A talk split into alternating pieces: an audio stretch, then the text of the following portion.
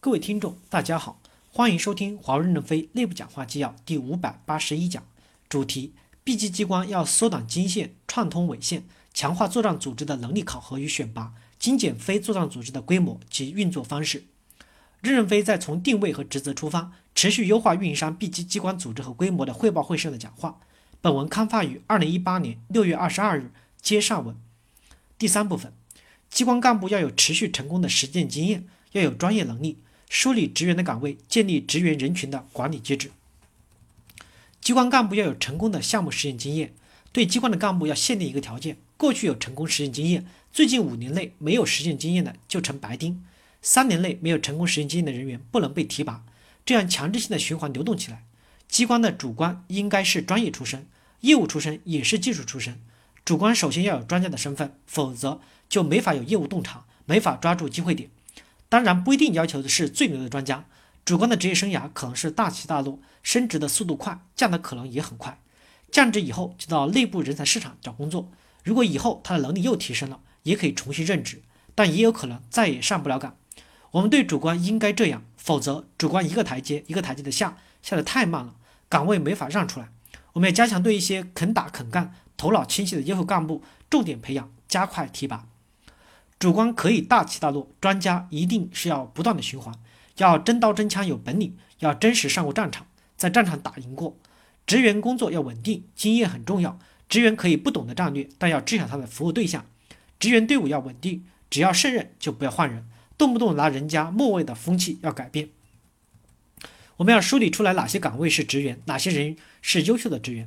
岗位是确定性的内容，就定为个职位。职员岗位，他胜任工作可以连续工作十年、二十年，我们就把一些一些确定性的工作稳定下来。这样改革就在主战的部队里面改，不能改革的同时把职员给改丢了，然后换个主战的部队人员去当职员，其实这个效率很低。什么叫做职员？美国副部长以上的所有的人都是职员，只有正部长、国务卿和总统不是职员。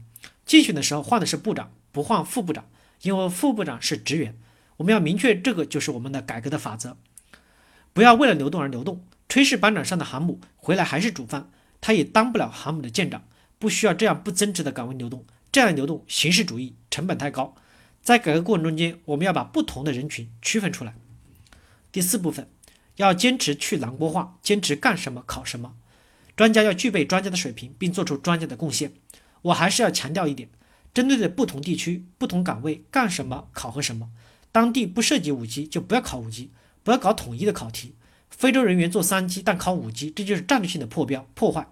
要一梯一策，一国一策，干什么考什么，可以指引学习未来一到两年会发生的内容，三到五年以后可以不用先学习。我认为将来的专家待遇有可能普遍高于主观，专家是一个待遇体系，不是一个行政管辖体系。那专家级别为什么不能高呢？对产品来说，优生永远比优育重要，优生的基因好，才能有优育的基础。市场代表的 GTM 首先要做好优育的工作，同时更好的使能优生。十七、十八、十九级是主战主作战部队，平均年龄四十岁，那还打什么仗？要给优秀的人员升得快一些。飞机制造厂有军代表，他不一定是最厉害的飞机专家，但能管飞机质量。铁道部厉害的军代表、军事代表师，天天来研究运行图，一旦调兵的时候就懂得怎么调兵，这就是真干。所有到市场和服务区的技术专家应该有成功的研发经验和成功的项目实践经验。现在强调，学理工的新员工要有半年的交付交付实践经验，交付锻炼以后再到研发干两到三年，三年后开始分流，一定要有成功的开发经验。全科医生先有专科经验，从点的突破到面的丰富，然后一部分又从全科医生深化为专科医生。如果没有成功的业务和技术经验，不可能有战略洞察点。我们未来的人力资源模型。就是要进行这种结构性的调整，机关要保留顶级专家，顶级专家也要不断的实践，现场交付要有独立的作战能力，授权专家要和 GTS 专家联合起来解决体验的问题，在能力建设上可以合署办公，对于组织整合和精简，可以输送一些人给人工智能，人工智能那些算法专家许多是不懂业务的，只有和业务专家一起工作，才知道做出来是干啥的，他们才会去把这个东西做好，另外一部分就下基层。五年之内没有下过基层就边缘化，在内部人员的市场找工作，所有的岗位都要去蓝国化。我之前对人力资源讲，作为 HR 管理者，先考人力资源管理的模块，人力资源模块懂了，再考所服务的业务，然后看有没有洞察的能力。如果既不懂人力资源模块，也不懂服务的主航道业务，那就是南国先生。你总叫别的部门捡人，自己不动刀子捅自己两刀，这怎么行呢？感谢大家的收听，敬请期待下一讲内容。